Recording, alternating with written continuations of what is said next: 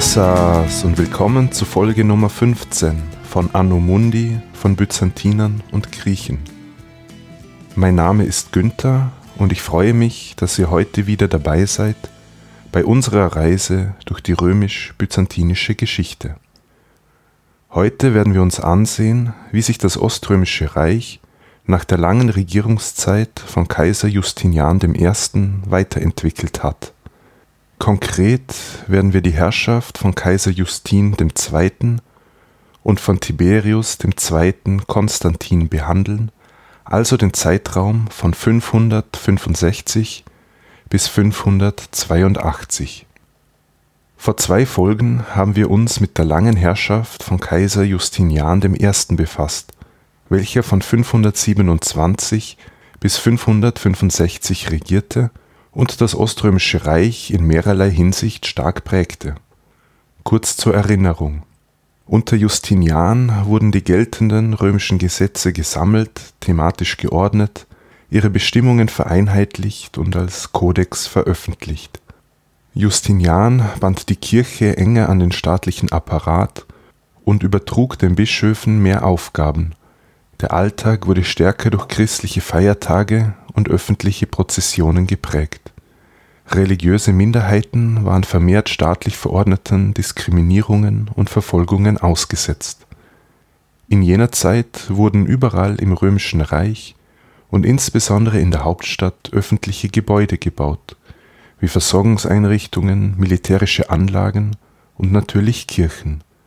So wurde auch das Zentrum Konstantinopels das durch Brände im Zuge des Nika-Aufstands zerstört worden war, neu gestaltet. Justinian gab das Geld aus der Staatskasse aber nicht nur für öffentliche Bauaufträge aus, sondern ganz besonders auch für Kriege.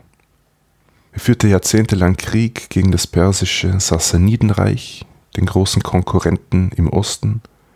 Im Westen gelang seinem Feldherrn Belisarius in einem sehr kurzen Krieg das Vandalenreich zu zerstören infolgedessen Nordafrika in das Römische Reich wieder eingegliedert wurde. Auch das von den Ostgoten kontrollierte Italien sollte wieder Teil des römischen Imperiums werden. Da es allerdings erst nach einem langen, kostenintensiven Krieg, an dessen Ende die Apenninenhalbinsel wirtschaftlich geschwächt dastand und eine reduzierte städtische Bevölkerung aufwies aber auch in anderen Gebieten des Römischen Reichs kam es in jener Zeit zu einem wirtschaftlichen Abschwung als Folge der sogenannten Justinianischen Pest und sonstiger Naturkatastrophen wie der Abkühlung des Klimas oder wiederkehrender Erdbeben. Kaiser Justinian I. starb schließlich im November 565 in Konstantinopel, nachdem er 38 Jahre lang das Römische Reich als Augustus regiert hatte Justinian hatte selbst keine Kinder und er hatte auch keinen Nachfolger aufgebaut.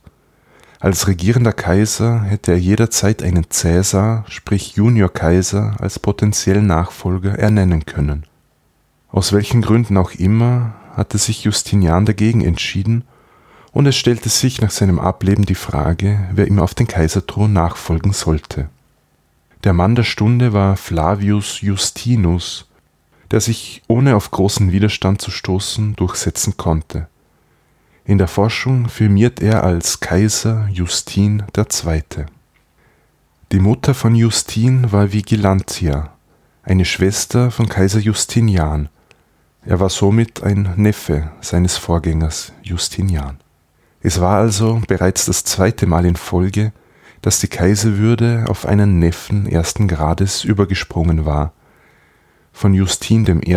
auf Justinian I. und jetzt von Justinian I. auf Justin II. Justin II. war übrigens verheiratet mit Sophia, einer Nichte der berühmten Kaiserin Theodora. Während der Herrschaft seines Onkels machte Justin Karriere am Kaiserhof und er stieg 552 zum Kuropalatis auf. Kuropalatis war ein Amt, in dessen Verantwortungsbereich Organisations- und Instandhaltungsaufgaben am kaiserlichen Palast fielen. Justin reklamierte nach dem Ableben seines Onkels den Kaiserthron für sich und wurde von anderen hohen Würdenträgern unterstützt, unter anderem vom Comes Excubitorum, also vom Kommandanten der kaiserlichen Gardetruppen namens Tiberius Constantin. Dieser Tiberius sollte später noch einmal wichtig werden. Noch am Tag des Ablebens seines Onkels wurde Justin im großen Palast vom Patriarchen von Konstantinopel zum Kaiser gekrönt. Dadurch, dass die hohen Würdenträger sich sehr rasch auf einen neuen Kaiser geeinigt hatten und dieser sogleich gekrönt worden war, wurden das Volk und die Soldaten vor vollendete Tatsachen gestellt. Denn so wie es aussieht, hat es Justin sehr eilig gehabt mit der Thronbesteigung, da es durchaus Alternativen zu ihm gegeben hätte. Etwa einen Großcousin Justinians, der ebenfalls den Namen Justin trug. Dieser Justin hatte die militärische Laufbahn absolviert und war im Krieg gegen die Perser und auf dem Balkan als Magister Militum als Heerführer im Einsatz. Er wäre somit durchaus qualifiziert gewesen für die Nachfolge Justinians. Der Vorteil des anderen Justin war allerdings, dass er sich zum entscheidenden Zeitpunkt in der Hauptstadt Konstantinopel aufhielt. Der Militärführer Justin wurde nun als Gefahr gesehen und zunächst nach Alexandria zwangsversetzt und wenig später wohl auf Befehl des neuen Kaisers umgebracht Justinian hatte in seiner Regierungszeit durch die ständigen Kriege und die rege Bautätigkeit sehr viele Schulden angehäuft. Der neue Kaiser Justin II. war nun bemüht, diese zurückzuzahlen oder anderen ihre Steuerschuld zu erlassen, wohl Maßnahmen, um gleich zu Amtsantritt für gute Beliebtheitswerte zu sorgen. Mittelfristig war Justin aber bestrebt, den Staatshaushalt zu sanieren Dazu trug eine Kombination mehrerer Maßnahmen bei. Justin fuhr das kostenintensive Bauprogramm seines Onkels stark zurück. Er brachte sein eigenes Privatvermögen und das seiner Familie, welches sie in den letzten Jahrzehnten angehäuft hatten, in die Staatskasse ein. In manchen Provinzen kam es nach dem Abklingen der Pestwelle zu einer wirtschaftlichen Erholung und somit zu mehr Steuereinnahmen. Und Justin stellte in mehreren Fällen die Tributzahlungen an benachbarte Völker ein, die sein Onkel vertraglich zugesichert hatte. Das führte allerdings zu großen Problemen, wie wir später sehen werden. In Sachen Religion soll Justin II. zunächst wohlwollend gegenüber den Miaphysiten aufgetreten sein, die besonders in Syrien, Palästina und Ägypten stark vertreten waren ein Kompromissvorschlag zur Überwindung der Spaltung mit der Orthodoxie wurde angeblich von Seiten der Miaphysiten abgelehnt. Infolgedessen soll es zu Verfolgungen gekommen sein, wenn man dem miaphysitischen Bischof und Kirchenhistoriker Johannes von Ephesos Glauben schenken darf.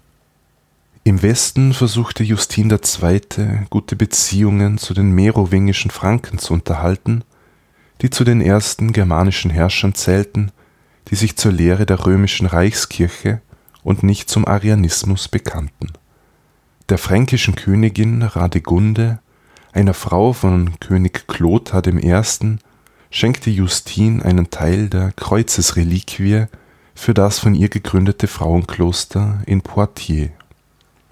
Was die Außenpolitik anbelangt, wird Kaiser Justin Arroganz vorgeworfen da er die von seinem Onkel abgeschlossenen Verträge missachtete. Besonders an der Donaugrenze war es entscheidend, nicht nur über gute Wehranlagen zu verfügen, diese wurden bereits unter den Kaisern Anastasius und Justinian verstärkt und ausgebaut, sondern auch gute Beziehungen zu den Völkern jenseits der Grenze zu pflegen, damit diese gar nicht in Versuchung gerieten, auf römisches Gebiet vorzudringen Jenseits der Donaugrenze lebten zu jener Zeit die Slawen und die Awaren. Die Awaren waren ursprünglich ein Steppenvolk, das von Asien kommend nach Europa eingewandert war und sich in Pannonien niedergelassen hatte. Mit ihnen hatte Justinian ein Abkommen geschlossen, das regelmäßige Zahlungen vorsah, dafür, dass die Grenzen von den Awaren respektiert werden als aber eine avarische Gesandtschaft nach Konstantinopel reiste und vor den neuen Herrschern Justin trat, um die versprochene Zahlung abzuholen, wurde diese vom Kaiser herablassend behandelt und mit leeren Händen nach Hause geschickt. Diese Herabsetzung hatte zunächst keine unmittelbaren Folgen, weil die Awaren gerade mit den Franken beschäftigt waren. Es sollte aber bald im Donauraum zu Konfliktsituationen mit Ostrom kommen. Und das hängt mit den Nachbarn der Awaren zusammen, nämlich den Gepiden. Die Gepiden waren eine ostgermanische Gruppierung, die seit dem Untergang des Hunnenreichs Teile Pannoniens kontrollierten. Ihre Hauptstadt war Sirmium. Sirmium lag am Fluss Save, war also südlich der Donau, unweit vom heutigen Novi Sad oder Belgrad gelegen. Diese Stadt hatte im dritten und vierten Jahrhundert eine Zeit lang als römische Kaiserresidenz gedient und war für die Region strategisch von Bedeutung. Westlich von den Gepiden, also etwa in Westungarn, siedelten wiederum die Langobarden, ebenfalls ein germanischer Stamm. Die Langobarden waren in den Jahrzehnten zuvor meistens mit den Römern verbündet und unterstützten diese bei der Rückeroberung Italiens während der Herrschaft Justinians unter ihrem König Alboin schlossen die Langobarden nun ein Bündnis mit den Awaren, und gemeinsam eroberten sie das zwischen ihnen liegende Gepidenreich.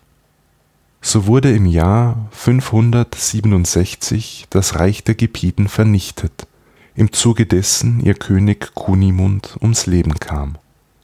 Den Großteil des gepidischen Gebiets in Pannonien übernahmen jetzt die Awaren aber auch Ostrom profitierte zunächst davon und nahm Sirmium wieder in Besitz. Doch die Ereignisse überschlugen sich an anderer Stelle. Die Langobarden und ihr König Alboin entschlossen sich jetzt, 568 Pannonien den Rücken zu kehren und Richtung Italien zu ziehen. Für diese langobardische Invasion in Italien kursieren drei Erklärungsversuche Erstens, die Langobarden bekamen Angst vor ihren bisherigen Verbündeten, den Awaren, die durch die Zerschlagung des Gepidenreichs ihre direkten Nachbarn geworden waren. Oder zweitens, die Langobarden spielten schon länger mit dem Gedanken, nach Italien zu ziehen. Schließlich kannten sie das Land bereits, weil sie dort für die Römer gegen die Ostgoten gekämpft hatten. Sie wussten also von den Vorzügen der Apenninenhalbinsel. Oder der dritte Erklärungsversuch, der lautet, dass die Langobarden vom oströmischen Feldherrn Narses nach Italien gerufen worden seien. Ihr erinnert euch vielleicht, der armenische Eunuch Narses war neben Belisar der wichtigste Feldherr Justinians, der vor allem in Italien im Einsatz war und nach dem Krieg dort geblieben ist. Narses soll sich mit Kaiser Justin und dessen Gattin überworfen und darum aus Rache die Langobarden gerufen haben. Diese dritte Erklärung ist die unwahrscheinlichste, da Narses zu diesem Zeitpunkt bereits hochbetagt war. Wie dem auch sei, die Langobarden fielen 568 in Norditalien ein und trafen dabei kaum auf römische Gegenwehr. Die kaiserliche Kontrolle über die Apenninenhalbinsel war zu jenem Zeitpunkt noch nicht gefestigt, nachdem dieser Raum durch einen langwierigen, zwei Jahrzehnte dauernden Krieg gegen starken ostgotischen Widerstand erobert werden musste. Aufgrund der unzureichenden römischen Verteidigungsfähigkeit kam im Laufe von wenigen Jahren die Hälfte des italienischen Festlands unter langobardische Kontrolle. Das war zunächst die Poebene in Norditalien, wobei Pavia die neue langobardische Hauptstadt wurde nachdem es nach dreijähriger Belagerung erobert worden war. Von den Langobarden leitet sich übrigens die Bezeichnung Lombardei ab. Sie stießen aber auch weiter nach Süden, wo mit den Städten Spoleto und Benevento zwei langobardische Machtzentren entstanden. Römisch blieb ein Teil Norditaliens, der folglich Romagna genannt wurde, inklusive Ravenna dazu die Küste bei Genua, die Stadt Rom mit Umgebung und ganz im Süden der Absatz und die Zehen des italienischen Stiefels. Die Inseln Sizilien, Sardinien und Korsika blieben ebenfalls römisch, denn die Seehoheit Ostroms war von der langobardischen Invasion nicht betroffen. Mit der langobardischen Eroberung großer Teile Italiens wird auch gern das Ende der Völkerwanderung in Verbindung gebracht. Denn die Langobarden waren das letzte germanische Volk unter Anführungszeichen, das in das römische Reich eindrang und dort ein eigenes Herrschaftsgebiet errichtete. Der langobardische König Albuin wurde 572 schließlich in Verona ermordet angeblich aufgrund einer von seiner Ehefrau Rosamunde angestifteten Verschwörung. Rosamunde war nämlich die Tochter des letzten Gepidenkönigs Kunimund, der von Albuin getötet worden war.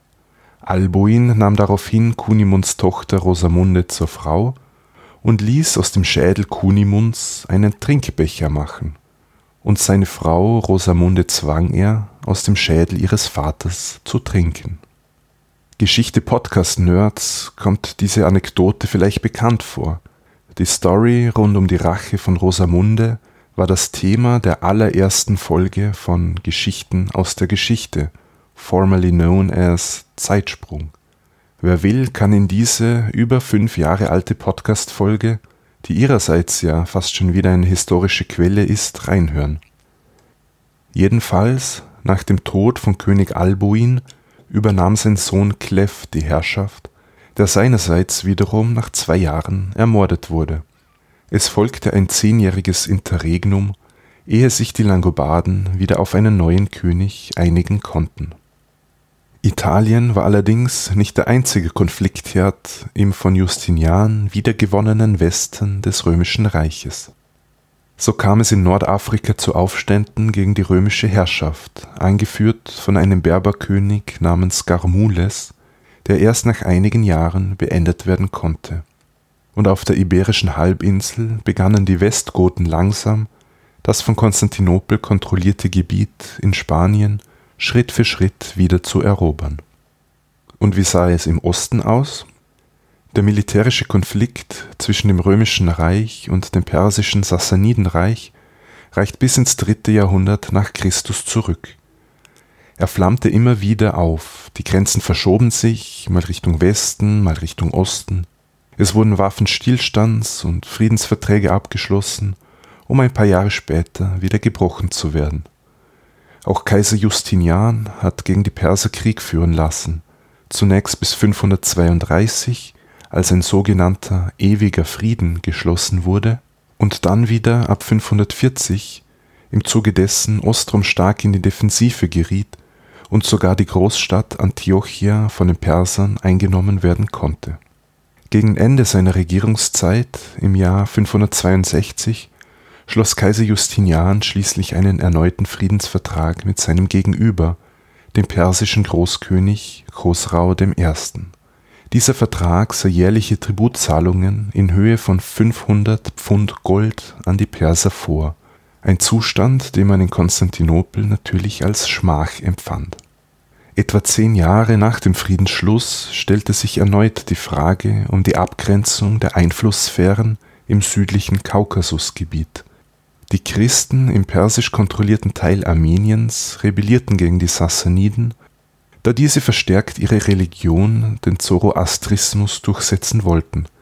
Die Armenier wandten sich daraufhin an den christlichen Kaiser in Konstantinopel und baten die Römer um Unterstützung. Kaiser Justin II. weigerte sich jetzt also, den vertraglich zugesagten Tribut an die Perser abzuliefern und drohte mit Krieg, wenn diese nicht aufhörten, sich in Armenien einzumischen einer Quelle zufolge soll Justin sogar alle bisher getätigten Zahlungen von den Persern zurückgefordert haben. So brach Justin im Jahr 572 im Osten einen zusätzlichen Krieg vom Zaun, obwohl gerade Italien von den Langobarden überrannt wurde, die Donaugrenze unzureichend gesichert war und es in Nordafrika Aufstände gab. Einen Krieg, auf dem beide Seiten sowohl Römer als auch Perser schlecht vorbereitet waren. Das römische Kommando im Osten bekam Marikian, ein Verwandter des Kaisers, übertragen. Er führte 572 eine Offensive auf das von Persien beherrschte Gebiet Armeniens an und kam anfänglich schnell vorwärts. Anschließend belagerte er die wichtige Grenzstadt Nisibis im oberen Mesopotamien.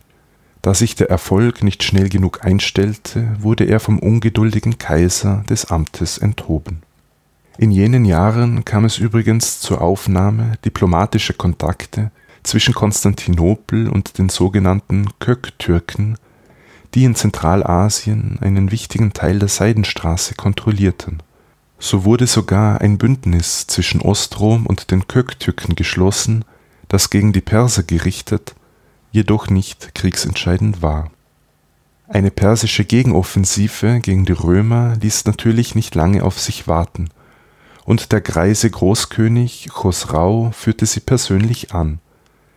Die Perser stießen auf das römisch kontrollierte Mesopotamien vor und eroberten die Stadt Apamia und die wichtige römische Grenzfestung Dara. Diese vielen schlechten Nachrichten Insbesondere die Nachricht vom Verlust der Grenzfestung Dara sollten dazu geführt haben, dass der geistige Gesundheitszustand von Kaiser Justin II.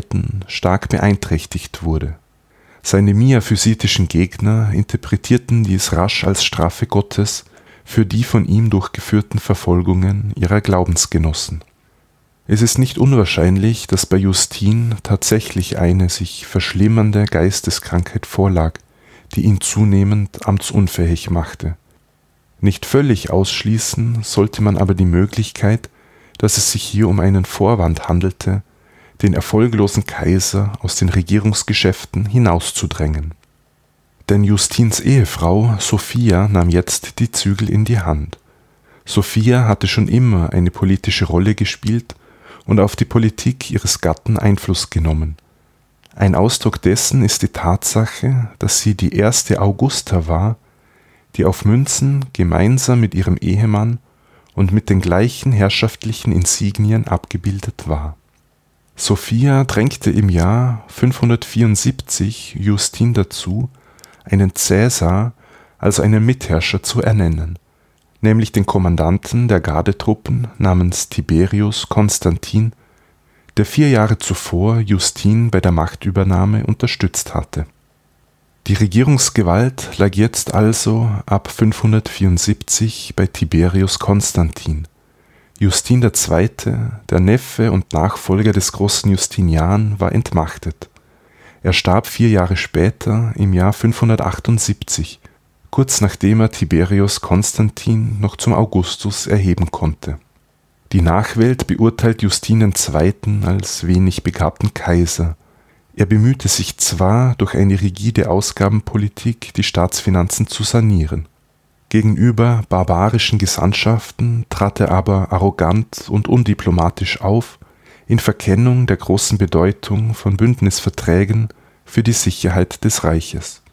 Er nahm somit militärische Konflikte in Kauf, denen das römische Militär in ihrer Gleichzeitigkeit nicht gewachsen war. Sein Nachfolger Tiberius Konstantin stammte aus Thrakien und hatte eine militärische Karriere eingeschlagen. Wie zu Beginn der Folge schon erwähnt, stieg er bis zum Comes Excubitorum zum Kommandanten der kaiserlichen Gardetruppe auf und hatte sich in Kriegseinsätzen bewährt in der Forschung wird er übrigens als Tiberius II. Konstantin geführt. Schließlich gab es bereits einen römischen Kaiser namens Tiberius, den Stiefsohn und Nachfolger des berühmten Augustus. Tiberius II. setzte mehr auf Verhandlungen und Diplomatie als sein Vorgänger und schickte bald nach seiner Ernennung zum Cäsar eine Gesandtschaft nach Persien, die einen Waffenstillstand erreichen konnte der galt allerdings nur für Mesopotamien, nicht für Armenien, wo die Kämpfe weitergingen. Gleichzeitig ließ er aber die Truppenstärke im Osten durch Neurekrutierungen erhöhen. Der persische Großkönig Chosrau unternahm nun eine Offensive ins persische Armenien und anschließend Richtung Westen nach Kappadokien. Den Römern gelang es, die Perser zu stoppen und ihnen in der Nähe der Stadt Melitene eine Niederlage beizubringen zum neuen römischen Kommandanten für den Osten wurde ein gewisser Mauricius ernannt, der auch der Nachfolger von Tiberius als Leiter der Gardentruppe war. Diesen Mauricius sollte man sich schon mal merken, der wird noch eine bedeutende Rolle spielen.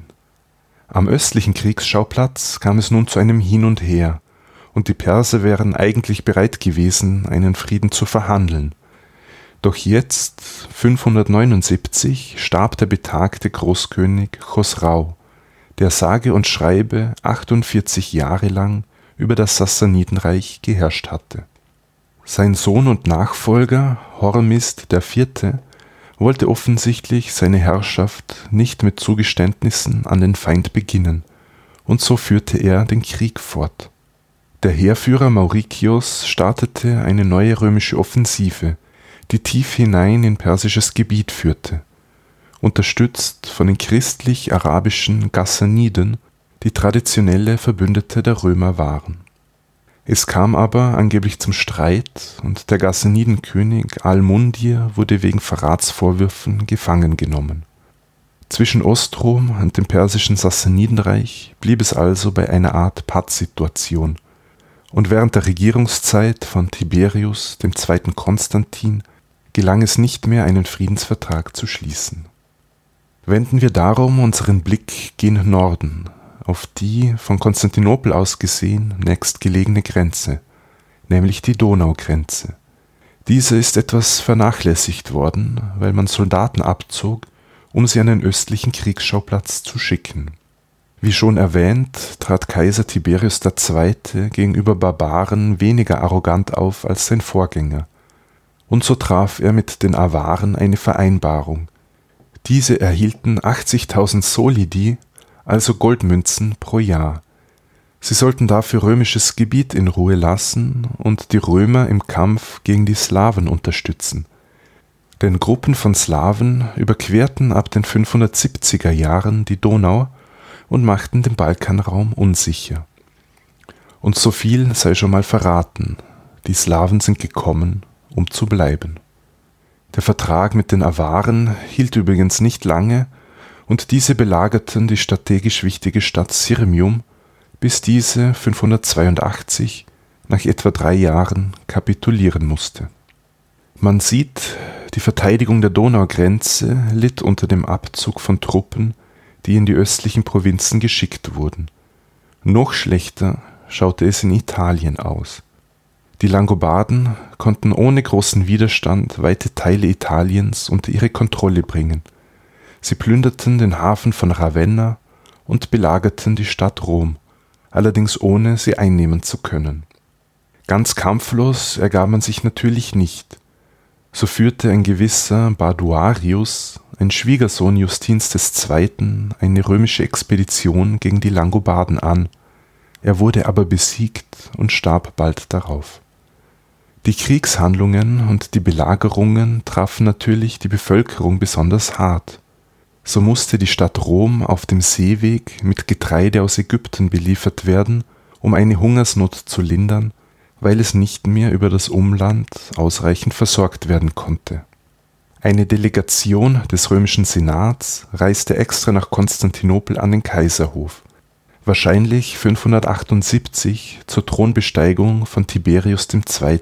als Augustus diese Delegation übergab dem Kaiser 3000 Pfund Gold als Geschenk, verbunden mit der Bitte, Militärhilfe gegen die Langobarden zu schicken. Kaiser Tiberius allerdings schickte sie mitsamt dem Gold wieder nach Hause und gab ihnen den Rat, sie sollten mit dem Geld entweder die Langobarden gnädig stimmen oder sich die militärische Unterstützung der Franken erkaufen. Nachdem aus Konstantinopel keine Unterstützung zu erwarten war, verwundert es nicht, dass sich die stadtrömische Elite an andere potenzielle Bündnispartner wandte. So war Papst Pelagius II. bemüht, die Franken und die Burgunder zu einem Vorgehen gegen die Langobarden zu bewegen. Die katholischen Franken wären aus religiöser Sicht die logischen Verbündeten des Papstes gegen die arianischen Langobarden gewesen und so erfolgten in den 580er Jahren tatsächlich fränkische Angriffe auf Norditalien, allerdings ohne die langobardische Herrschaft ernsthaft zu gefährden. Was die Religionspolitik anbelangt, war Kaiser Tiberius II. gegenüber den Miaphysiten im Osten sehr tolerant.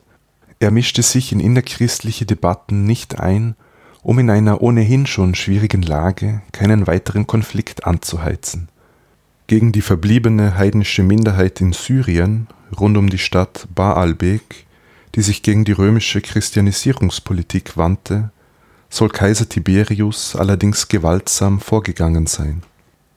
Finanzpolitisch war Tiberius wesentlich freigebiger als sein Vorgänger, wovon in erster Linie das Militär profitierte, was aber auch in der Bevölkerung gut ankam. Tatsächlich wird er positiver beurteilt als sein Vorgänger Justin II. Kaiser Tiberius II. Konstantin erkrankte überraschend im Sommer 582 und verstarb bald darauf, angeblich weil er vergiftete Maulbeeren gegessen habe. Er herrschte somit acht Jahre über das römische Reich, zuerst vier Jahre als Cäsar, dann vier Jahre als Augustus.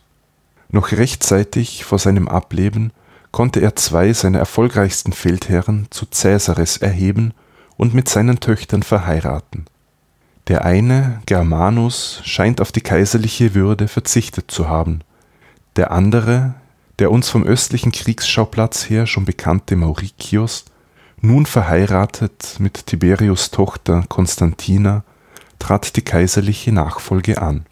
Und wie es mit dem Oströmischen Reich unter der Herrschaft von Kaiser Mauricius weiterging, das werdet ihr in der übernächsten Folge von Anno Mundi erfahren wir haben uns heute die Regierungszeiten von Kaiser Justin II. und Kaiser Tiberius II. Konstantin angeschaut, die zusammen nur 17 Jahre ausmachen, von Justinians Tod 565 bis zur Thronbesteigung des Mauricius 582.